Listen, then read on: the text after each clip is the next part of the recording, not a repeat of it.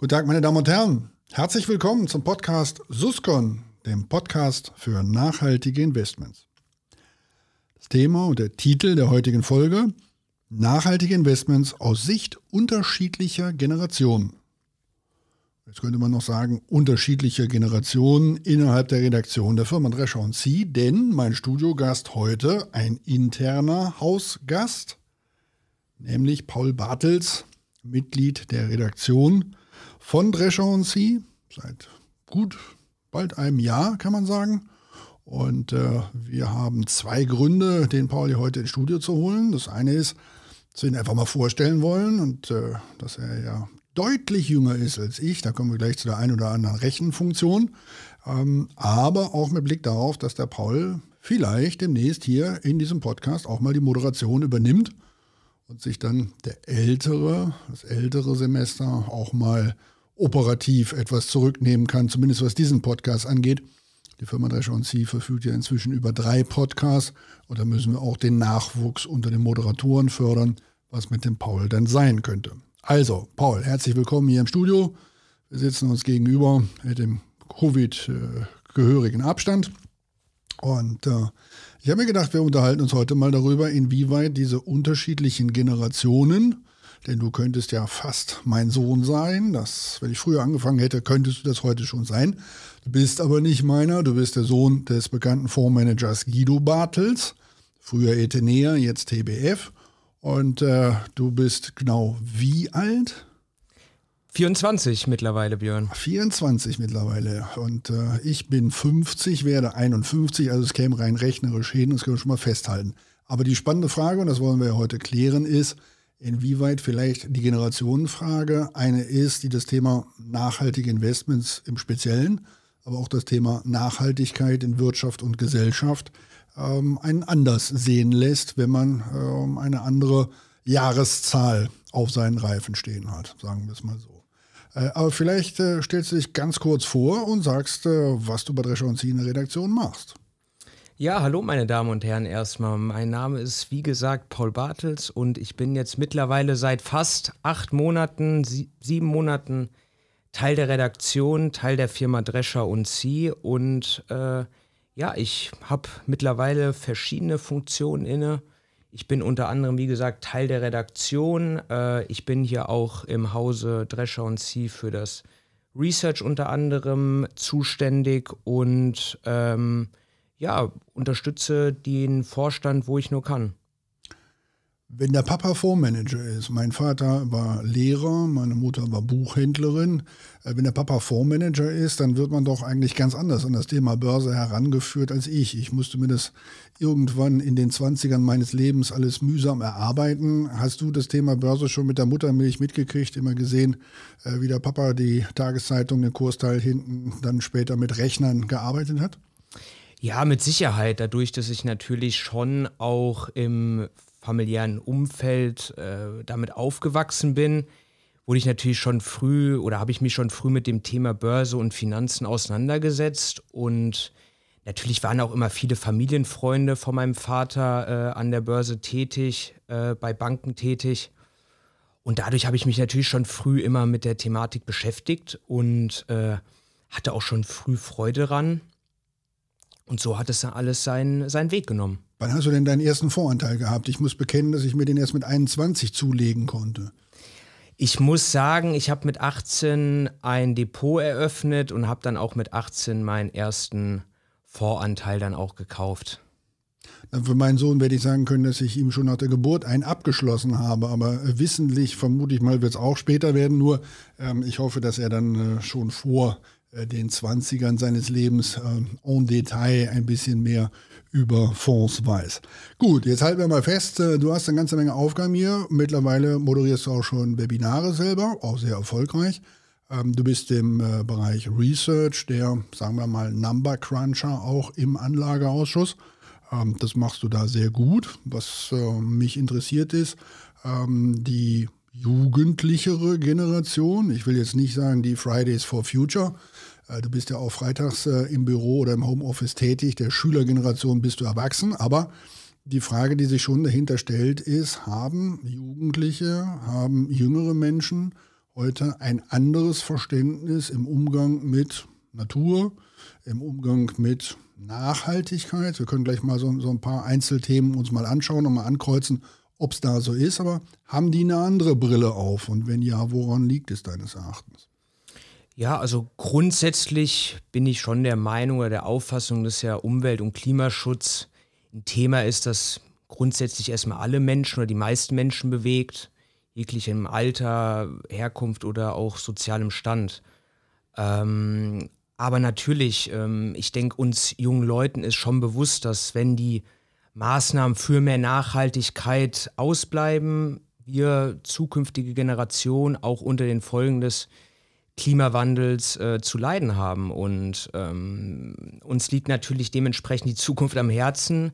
Wir werden in der Zukunft leben, unsere Kinder werden in der Zukunft leben, deren Kinder auch. Und deswegen sind wir auch jungen Leute natürlich auch der Auffassung, dass, äh, dass das Handeln jetzt äh, unabdingbar ist.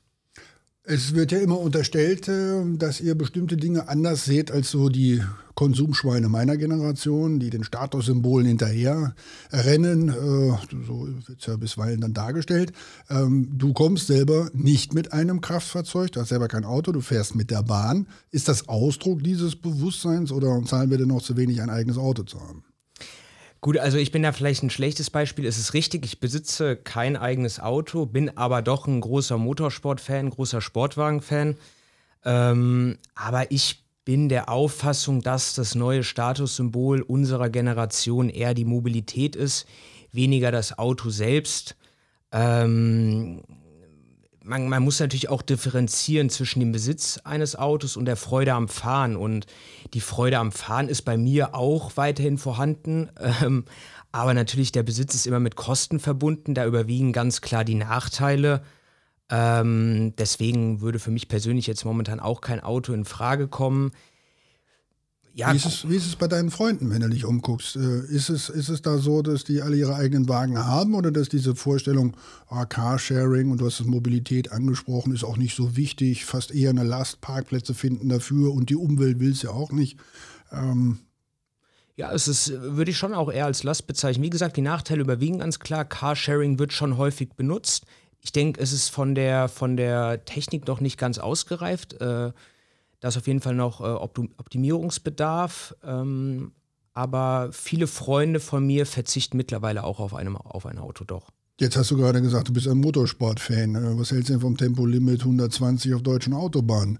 Wenn ich mich mal umschaue, wenn ich in Spanien bin oder so, kann ich auch nicht schneller fahren als hier. Äh, meinetwegen könnte das durchaus der Fall sein. Der eine oder andere wird mich jetzt dafür verfluchen, dass ich das gerade gesagt habe. Aber ähm, rein theoretisch äh, hätte ich äh, damit kein Problem, wenn das so käme. Oder nicht theoretisch, sondern praktisch hätte ich damit keins.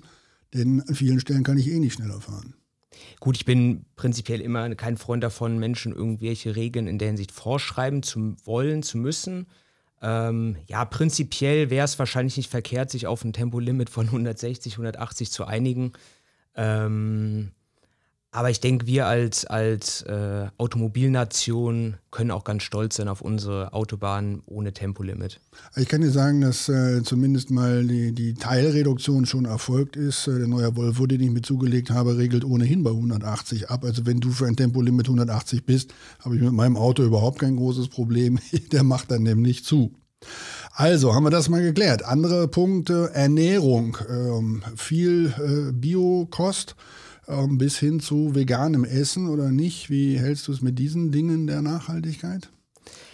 Ja, ich sag mal, prinzipiell versuche ich schon auch beim Einkauf äh, auf Plastik jetzt nicht komplett zu verzichten, aber schon darauf zu achten, weniger verpackte Nahrungsmittel zu kaufen. Ähm, ich kaufe auch Bio-Lebensmittel ein, ähm, achte da schon drauf, esse wenig Fleisch. Wenn ich Fleisch esse, dann ausschließlich äh, hochwertiges Fleisch. Ähm, doch da versuche ich schon drauf zu achten. Ich bin auch ähm, in der Hinsicht jetzt nicht kein Veganer, ich bin auch ein großer Freund äh, des Fleisches.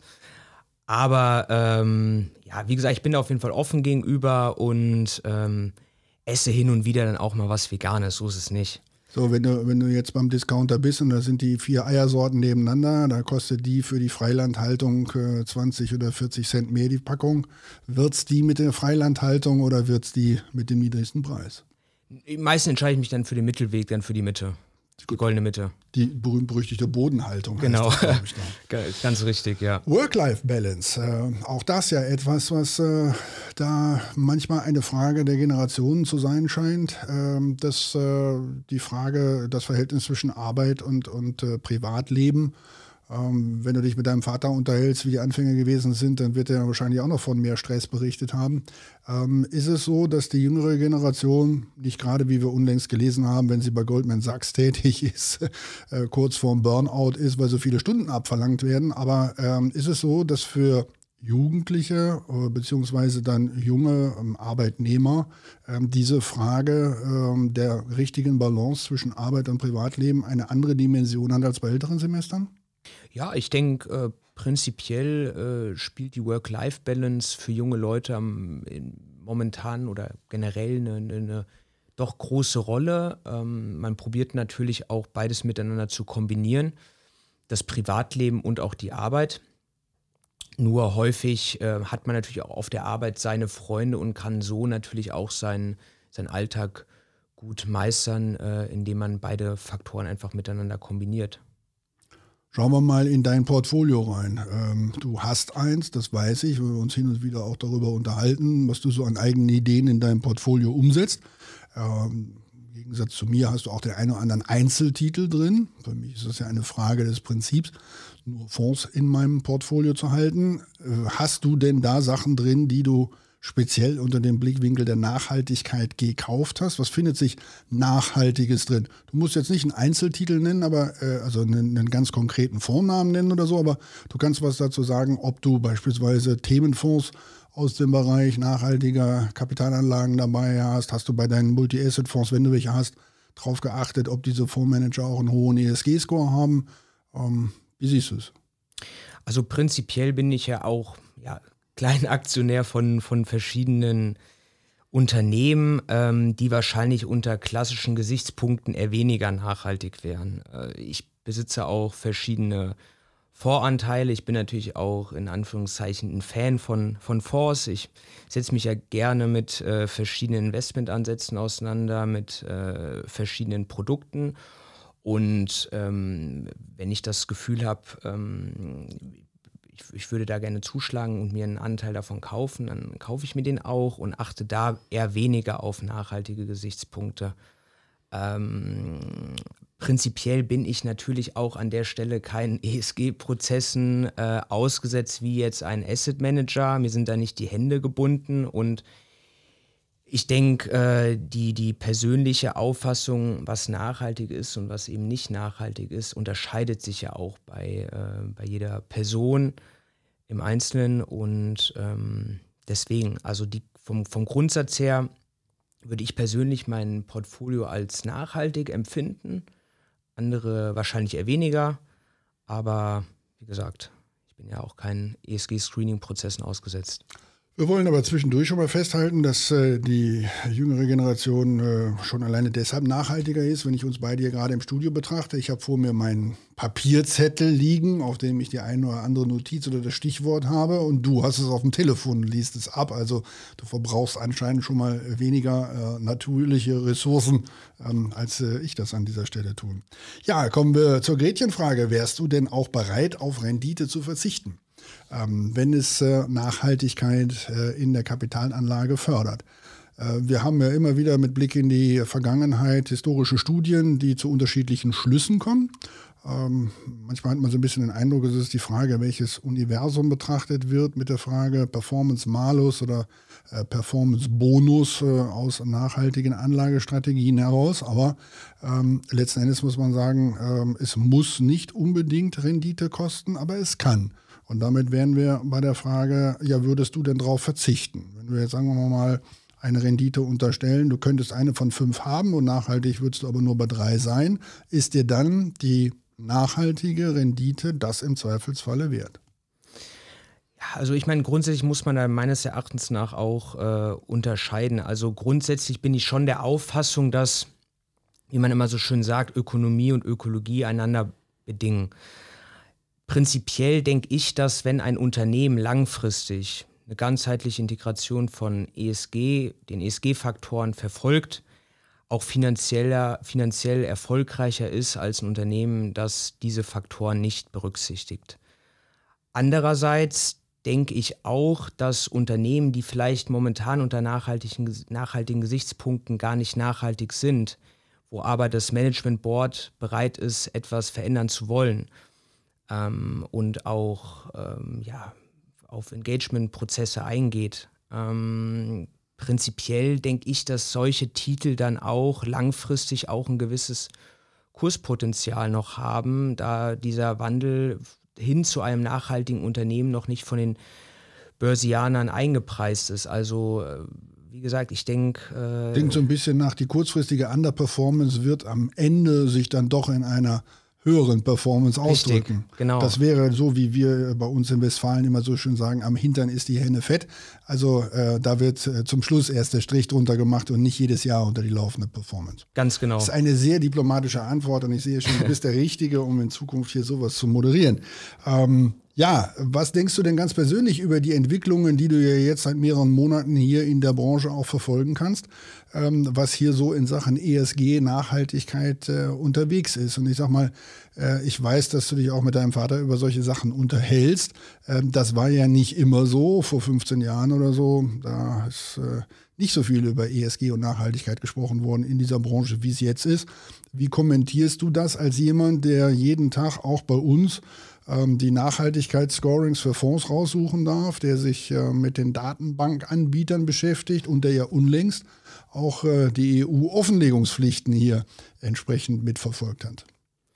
Ja, also vom Prinzip her ähm, ich bin der Auffassung, dass den meisten Asset Managern die Nachhaltigkeit nicht wirklich am Herzen liegt. Das ist meine persönliche Auffassung. Also ich denke natürlich auch momentan verzeichnen unter anderem ja auch ETFs hohe Zuflüsse. Ähm, alle meine Freunde, also wirklich alle meine Freunde, haben ausschließlich ein ETF-Portfolio. Ähm, und die, die, ich denke, die Antwort der Asset Manager ist in der Hinsicht, nachhaltige Fonds, nachhaltige Themenfonds. Äh, das Ziel ist am Ende des Tages natürlich Nettozuflüsse zu generieren. Ähm, das ist eine harte Aussage. Das, das, wollen wir, das wollen wir gerade mal festhalten. Du sagst, sie machen das, weil die Nachfrage es will und weil der Gesetzgeber sie im Grunde genommen dazu verpflichtet. Aber die Identifikation dahinter, die hinterfragst du an der einen oder anderen Stelle kritisch. Ja?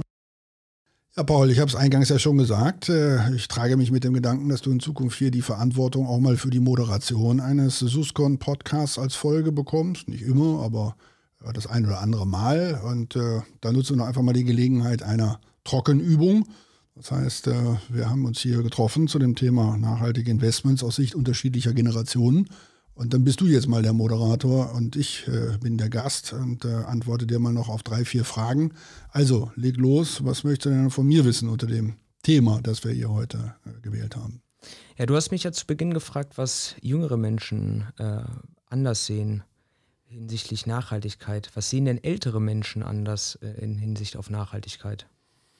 Äh, ich muss mal sagen, dass mir das Thema Nachhaltigkeit äh, da sehr viel bewusster noch wurde, als es das ohnehin schon war, ähm, als die Rolle des Vaters dazu kam. Ich bin ja vergleichsweise spät berufener Vater. Äh, mein Sohn ist jetzt sechs Jahre alt, wird in diesem Sommer sieben. Und äh, irgendwie, äh, wenn man ein eigenes Kind hat, so ist es mir zumindest ergangen, ähm, dann kommt man in dem Augenblick eben zu dieser Erkenntnis, der, den du jeden Tag anguckst, das ist der, dem du irgendwann diese Welt hinterlassen wirst und äh, der damit ähm, ja, zurechtkommen muss mit allen äh, Verantwortungen, die damit verbunden sind, aber eben auch mit allen Möglichkeiten. Und äh, dieser Satz, man lebt auf Kosten der nächsten Generation, den hast du ja wahrscheinlich auch schon manches Mal gehört, ähm, den hat man vorher als einen flotten Spruch äh, vielleicht mal so und man hat auch immer gewusst, dass da was dran ist. Aber ähm, wenn man dann äh, in das Gesicht seiner eigenen Kinder guckt, dann sieht man das äh, vielleicht ein bisschen anders und dann bin ich vielleicht das ein oder andere Mal auch stolz drauf, ähm, dass wir uns mit dem Thema nachhaltige Kapitalanlage schon sehr viel länger beschäftigen als viele andere in der Branche und dass wir durch den Sustainability-Kongress und andere Sachen eigentlich jeden Tag zumindest versuchen, einen ernstzunehmenden Beitrag dazu zu leisten, dass sich diese Welt im Sinne der Kinder ähm, noch weiter dreht. Und äh, deshalb äh, muss ich sagen, ja, je älter ich werde, sehe ich das eine oder andere auch noch mal anders. Und ich glaube, dass je mehr man sich mit der eigenen Endlichkeit dann eines Tages auseinandersetzt, dieses Bewusstsein für Nachhaltigkeit auch noch größer wird. Ähm, das äh, heißt nicht, dass ich in jüngeren Jahren eine Umweltsau oder sonst was gewesen wäre. Ähm, ich war auch vorher äh, Naturbursche, habe manche Nacht draußen übernachtet, äh, ob es bei der Bundeswehr war oder sonst was. Ich liebe die Natur und ich liebe die Landschaften ähm, und die möchte ich der nächsten Generation auch übergeben. Aber trotzdem hat man anschließend eine andere Perspektive. Drescher und Sie setzt sich ja schon lange mit nachhaltigen Themen auseinander. Wie kommt es denn eigentlich dazu, dass sich die Firma Drescher und Sie, du, sich schon so lange mit nachhaltigen Themen auseinandersetzt. Sustainability-Kongress zum Beispiel, jetzt hier auch der Sustainability-Podcast. Wie kam es denn zu der Entwicklung? Als ich die ersten äh, Begegnungen mit Fondsmanagern hatte, die sich äh, für das Thema Nachhaltigkeit stark gemacht haben, ich denke da zum Beispiel so an Andreas Knörzer, Mitte, Ende der 90er Jahre des letzten Jahrhunderts, muss man dann jetzt schon fast sagen. Äh, Reto Ringer, äh, damals auch Urgestein Basar, Sie heute mit der Glow Balance Bank. Ähm, als ich mich mit denen unterhalten habe und von diesen Ideen gehört habe, dass sich Ökonomie und Ökologie nicht widersprechen müssen ähm, und dass es da äh, trotzdem die Möglichkeit gibt, äh, interessante Geldanlagen zu machen, ohne dass es Rendite kosten muss. Ähm, da fand ich das ähm, so interessant, dass in einer in einer ja normalerweise sehr ähm, rational denkenden Finanzindustrie, wo es nur um Gewinnmaximierung geht, ähm, dass dieses Denken dort ein, eine äh, besondere Stellung haben kann. Das hat mich so fasziniert, dass ich gesagt habe, ich möchte diese, diese Sache als, als eine Story, als einen Trend innerhalb der Fondsbranche im Auge behalten ähm, und dem auch eine Bühne verschaffen. Wir haben das damals mit einem Petersberger Treffen gemacht. Äh, das kam dann sehr, sehr gut bei den Zuschauern an und äh, bot sich als Möglichkeit insofern auch an, als anschließend Gesellschaften auf mich zukamen und gefragt haben, können wir das nicht jedes Jahr machen? Ich sage, das Petersberger Treffen lebt jedes Jahr von einem anderen Thema, aber wir könnten ja einen zusätzlichen Kongress machen, der einfach jedes Jahr eine Standortbestimmung durchführt, wie weit es denn mit der Nachhaltigkeit in der Finanzbranche ist.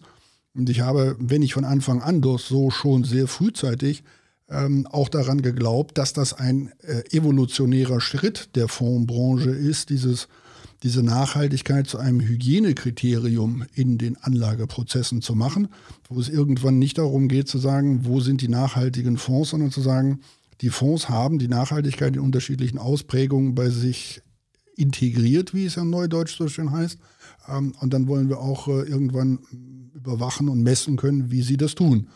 Ähm, ich kann mich daran erinnern, dass mir mal ein Fondsmanager gesagt hat, die Nachhaltigkeit hat sie erst dann geschafft, wenn man sie nicht mehr als eine eigene Kategorie von Fonds in Ratings und, und Rankings aufführen muss, sondern der nachhaltige Europafonds, genauso wie die anderen auch, äh, in derselben äh, Rating- und Rennliste drin ist, nur eben durch ein positives Scoring auffällt.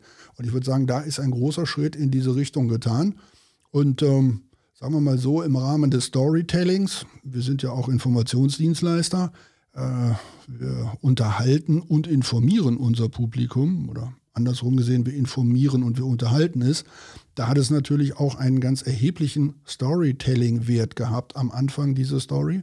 Und ich freue mich, dass wir den Weg mitgegangen sind. Mancher leistet heute Abbitte, äh, der mir sagt, vor 15 Jahren, als sie das damit angefangen haben oder als sie mir vor 10 Jahren gesagt haben, das wird der Megatrend dieser Branche, da habe ich ihnen das nicht geglaubt. Mittlerweile muss ich sagen, sie haben es frühzeitig gesagt, stimmt. Ähm, gebe ich ihnen jetzt den Respekt für. Also das mag einer der Gründe gewesen sein damals, warum wir es so früh angenommen haben. Kannst du dich denn noch an deine erste Suscon-Moderation erinnern, an das erste Thema? Ja, das erste Thema war die Nullfolge. Da kann ich mich noch ganz gut dran erinnern. Wer dann anschließend der erste Studiogast war, das weiß ich nicht. Aber die erste Folge Suscon war ja die Erklärfolge, so will ich mal sagen. Warum machen wir den Suscon? Und äh, da hat mich der Heino Rehns, der ja auch der Redaktion von Drescher und Sie viele Jahre angehört hat, der hat mich damals äh, befragt, warum wir jetzt diesen Podcast machen, warum wir ihn zusätzlich äh, zu den Fondsgedanken machen ähm, und äh, hat mich gefragt, warum man denn dann auch Suscon heißt, was wir hier an Inhalten transportieren wollten. Und das war, das war seinerzeit die Nullfolge. Ja, Mit Blick auf die Uhr würde ich sagen, das waren schon zwei, drei Fragen. Ähm, wir äh, halten mal fest, äh, du bekommst die Weihen, hier früher oder später mal Moderator zu sein. In einer der nächsten Folgen wird das mal passieren. Heißt, wir unterhalten uns trotzdem immer noch im Vorfeld darüber, was du dann mit den Studiogästen da besprechen willst. Aber du sollst auch ganz bewusst deine Freiheiten haben, um die auch vieles zu fragen, was du von ihnen wissen möchtest und nicht immer das, was die Hausmeinung der Firma sein muss, was wir gerne von jemandem wissen möchten. Aber wie es Usus ist hier und du es in Zukunft auch übernimmst, bitteschön, wollen wir immer von unseren Gesprächspartnern wissen, ob sie eine Literaturempfehlung für unsere Zuschauer haben. Und deshalb äh, die konkrete Frage an dich. Was hast du denn für eine Literaturempfehlung mitgebracht für unsere Gäste? Ähm, also prinzipiell habe ich momentan zwei verschiedene Bücher, die ich lese. Ähm, einmal eher was Fachliches, das ist von ja, Anthony Bolton, Investing Against the Tide, Lessons from a Life Running Money. Ähm, ja, ich bin einfach ein Fan von ihm und äh, finde den Special Situations sehr interessant als Produkt, den European Growth Fund und äh, dass er 28 Jahre bei derselben Firma gearbeitet hat und äh, ja über, ich glaube, ein analysiertes Wachstum von knapp 20 Prozent erwirtschaftet hat in dieser Zeit, finde ich dann doch relativ beeindruckend. Ähm, und sonst, ja, lese ich gerne auch mal eher historische Romane oder höre auch gerne mal ein Hörbuch. Äh, unter anderem zum Beispiel von Rebecca Gablé gerne mal ein Buch, Das Lächeln der Fortuna zum Beispiel. Ja, das sind schon immer Bücher, die mir schon immer ganz gerne gern und gut gefallen. Na gut, dann gebe ich dir auch noch zwei Literaturempfehlungen und unseren äh, Zuschauern auch. Äh, eine mal äh, den Blick durchaus in die 19 Seiten reinzustecken, die sich EU-Offenlegungsverordnung nennen. Ähm, da sind mit Blick auf die Nachhaltigkeit ein paar ganz interessante Sachen geregelt. Und wir werden sehen, ähm, dass da noch äh, der Teufel im Detail stecken wird in der Zukunft. Ähm, und dass wir alle da ganz erheblich herausgefordert sein werden, wenn es darum geht, die Klassifizierung von Fonds auch äh, mit den entsprechenden äh, Faktoren der Nachhaltigkeit datentechnisch zu unterlegen. Ähm, das wird interessant sein. Also da mal reinschauen, das ist was. Und wenn man nicht immer lesen, sondern vielleicht auch das bewegte Bild mal sucht, dann kann ich nur empfehlen, die äh, Serie Billions. Mit Blick auf die Nachhaltigkeit wird es da spannend, wenn ich mich richtig erinnere, ab der dritten Staffel. Dann, wenn der Hedgefonds Manager Taylor ähm, seine eigene nachhaltigere Asset-Management-Gesellschaft gründen will und äh, ja sogar noch mit russischen Oligarchen ins Geschäft kommt. Also das äh, vielleicht mal, äh, wenn man irgendwie auf dem Trimmdichrad ist oder auf dem Crosstrainer ist, kann man sich auch immer mal gut weiterbilden in unterhaltsamer Form, was die Nachhaltigkeit angeht. Das soll es an dieser Stelle gewesen sein aus dem Studio. Ich bedanke mich bei dir, Paul, dass du da warst. Ich werde das eine oder andere Mal dann das Staffel an dich weitergeben. Ansonsten den Zuhörern, danke fürs Zuhören. Ähm, bitte empfehlen Sie unseren Podcast gerne weiter bei anderen und äh, bewerten Sie ihn in den Portalen, wo Sie die Möglichkeit dazu haben. Und ansonsten sage ich einfach, äh, bleiben Sie gesund und bis zum nächsten Mal bei Suscon, dem Podcast für nachhaltige Investments.